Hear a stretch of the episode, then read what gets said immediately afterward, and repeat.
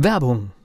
Was passiert, wenn der Chef oder die Chefin eine Auszeit nimmt und die Angestellten auf sich allein gestellt sind? Christian Pukelsheim und Michael Habekorst beschreiben in ihrem Buch Radikal weg die Herausforderungen für Unternehmer und Mitarbeiter, welche Vorbereitung notwendig ist und worauf unbedingt zu achten ist bei einer Auszeit. Radikal weg, wenn der Chef ein Jahr Auszeit nimmt und das Unternehmen dennoch funktioniert. Erschienen im Mentoren Media Verlag www.mentoren-verlag.de der Unternehmer Academy Podcast. Wir machen aus Menschen mit Know-how Unternehmer mit Erfolg.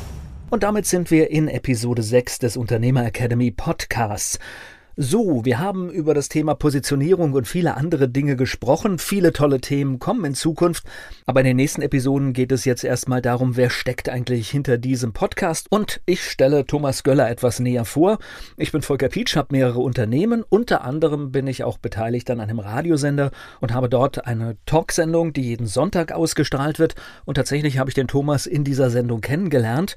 Und dieses Interview habe ich jetzt nochmal rausgekramt. Das ist einige Jahre alt, aber wir haben da sehr ausführlich über seinen Lebenslauf und seine Erfahrung gesprochen. Und dieses Interview gibt es in Teilen in diesem Podcast. Und ich glaube, das Gespräch ist sehr wertvoll, um den Macher der Unternehmer Academy richtig kennenzulernen. Und gestartet sind wir mit seiner Schulzeit und dann mit der Ausbildung im Gespräch.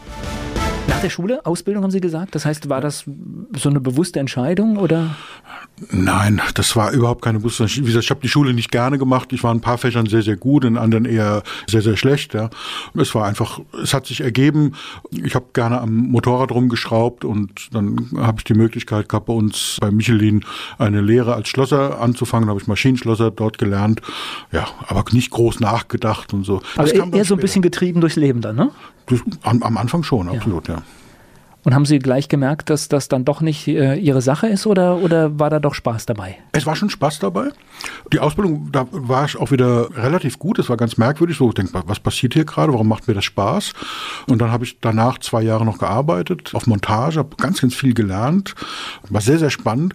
Aber dann kam so die Zeit, wo ich gedacht habe, so, jetzt bist du Schlosser. Willst du das mit 65 auch noch sein. So die Kollegen, die dann mit uns auf Montage waren, die dann teilweise wirklich schon älter waren, liebe Leute, tolle Menschen, aber ist, ist das der Weg? Und dann habe ich gedacht, irgendwie passt da was nicht. Und dann kam so das erste bewusste Denken, wie sieht denn deine Zukunft aus? Montage, so wie ich mir das vorstelle, das heißt, man packt seine Sachen und ist dann wochenlang auf einer Baustelle oder nicht ganz Nein, so? es ging darum, das hieß Montage, aber das war eben auch in Bad Kreuznach. Okay. Und zwar haben wir das äh, neue Michelin-Werk gebaut. Das heißt, ich musste nicht reisen. Es war nicht so typisch Montage, das nicht, sondern wir haben einfach neue Produktionsstraßen aufgebaut und da war ich eben Teil eines Teams und das war insofern insofern sehr, sehr spannend, weil wir halt alles machen mussten. Es war nichts, also praktisch eine leere Halle und am Ende des Tages sind da Reifen rausgekommen und dieser ganze Prozess, die Maschine aufbauen, die Maschinen anschließen, Heißwasser, Weißwasser haben wir das genannt, Öl, Luft, Hydraulik, Pneum also Pneumatik, alles was so mit dazugehört, die ganze Technik. Sehr, sehr spannend. Jeden Tag was Neues, nie, nie Alltag, weil wenn die Maschine aufgebaut war, kam eine nächste dran, die wieder dort angekoppelt wurde. Das war die ersten zwei Jahre, war das sehr spannend. Ja, vorbei, das hört sich jetzt mal auf den ersten Blick auch ganz gut an, weil man sieht, was man macht. Genau. Es gibt ja viele Jobs heute, genau. das heißt auch, was wir hier im Radio machen, es ist tatsächlich so, wir haben selten ein, ein, ein Ergebnis in der Hand, sondern wir können es zwar hören, aber es ist sehr flüchtig. Ja, und es war ein haptisches Ergebnis, genau. genau. Ja, ja, genau. Und das ist manchmal äh, ist es irgendwie auch schön, was, was Fertiges zu sehen. Ja, wenn dann so ein, so ein Teil einer Produktionsstraße fertig war oder so, so ein Teil einer Halle fertig war und man konnte dann durchgehen und hat die Leute gesehen, hat gesagt, die Maschine habe ich mit aufgebaut war schon okay, ja. So ein bisschen Kreativität in dem Sinne, was zu bauen, ja, das, also was herzustellen oder mit herzustellen. Ich habe ja die Maschine nicht gebaut. Na gut, man, ist, man, man ist Prozess äh, genau. in, in, diesem Team und, und, und ist Bestandteil und dann ist es natürlich auch mit das, das eigene Werk, ja. Ja, genau. Aber darüber nachdenken, dass es das vielleicht nicht sein kann, das machen ja nicht viele. Es gibt ja einige, die, die kommen dann in den Trott und machen weiter. Das heißt, es gab ja irgendeinen Impuls. Das heißt, sie haben beobachtet und die Kollegen gesehen und gesagt, das ist nicht mein Leben. Ja, das war so, ich glaube, das war der Hauptauslöser. Und ich hatte damals einen guten Freund, der eben mit mir dort gearbeitet hat. Wir haben uns immer, so, wir haben uns immer so, so, angeguckt und haben gesagt, wollen wir das? Den, den Rest, ist das, ist es das? Gibt es da noch mehr? Und eigentlich, ja, könnte sein, dass es da noch mehr gibt, ja. Und Das war eine sehr spannende Zeit und in der Zeit habe ich ein Buch geschenkt bekommen. Ich glaube, das war der Hauptauslöser. Dieses Buch wahrscheinlich sehr bekannt, sehr trivial, aber das hat mich dann echt nach vorne katapultiert. Ja. Darf ich fragen, welches Buch einen solchen Einfluss hat? Ja, das war von Dale Carnegie, wie man Freunde gewinnt. Ja. Okay.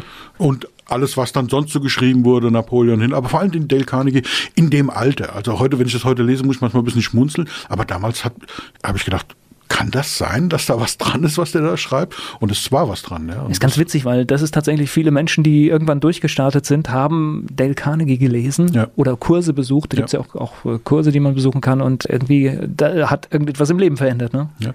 ja, ich weiß auch, ich weiß sogar noch, ich meine, es gibt ja so Dinge, das ist ja nur schon lange her bei mir, ja. Und ich weiß noch, wer mir dieses Buch geschenkt hat. Und das, also daran sieht man, welchen Einfluss solche Dinge hat. Also es ist so fast so nur bei anderen vergleichbaren Dingen, man weiß, die meisten wissen noch, was am 11. September Krempel gemacht haben. Ja, ich weiß auch noch, wer mir dieses Buch geschenkt hat und so. Das, also das hat mich nachhaltig beeindruckt, das Buch, weil ich habe ich hab mich mit solchen Dingen überhaupt nicht beschäftigt. Ich war weder spirituell noch irgendwie so optimistisch oder ich habe den Tag reingelebt, ja, so wie man es halt damals als Jugendlicher so gemacht hat. Jetzt bin ich natürlich neugierig. Wer hat Ihnen das Buch geschenkt? Ja, es war ein Freund der Familie, der Anwalt und Unternehmensberater und Wirtschaftsprüfer war. Und der hat mich irgendwie beobachtet und hat mir das geschenkt. Was für ein Einfluss? Hat er das mitbekommen, was, was das Buch dann letztendlich bewirkt hat? Ja, das hat er mitbekommen. Manchmal habe ich ihm so scherzhaft gesagt, du hast gewusst, was dann mit mir passiert und du hast einen neuen Klienten gewonnen. Ja, so praktisch äh, von der Pike auf.